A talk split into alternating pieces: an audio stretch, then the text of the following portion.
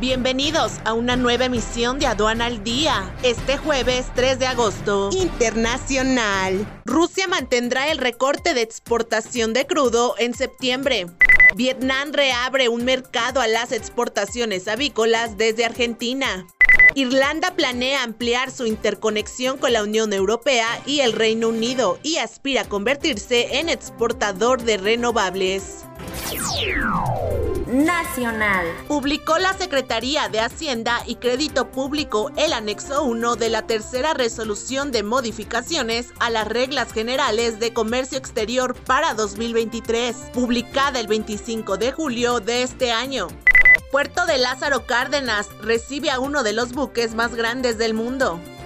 Aguacate de Jalisco podría llegar a China y Chile.